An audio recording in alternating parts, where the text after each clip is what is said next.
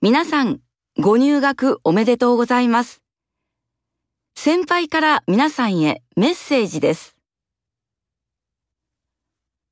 私がいいと思う勉強のやり方は日記を書くことです。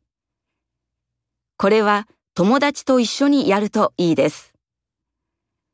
日記を書いて次の日に友達に読んでもらいます。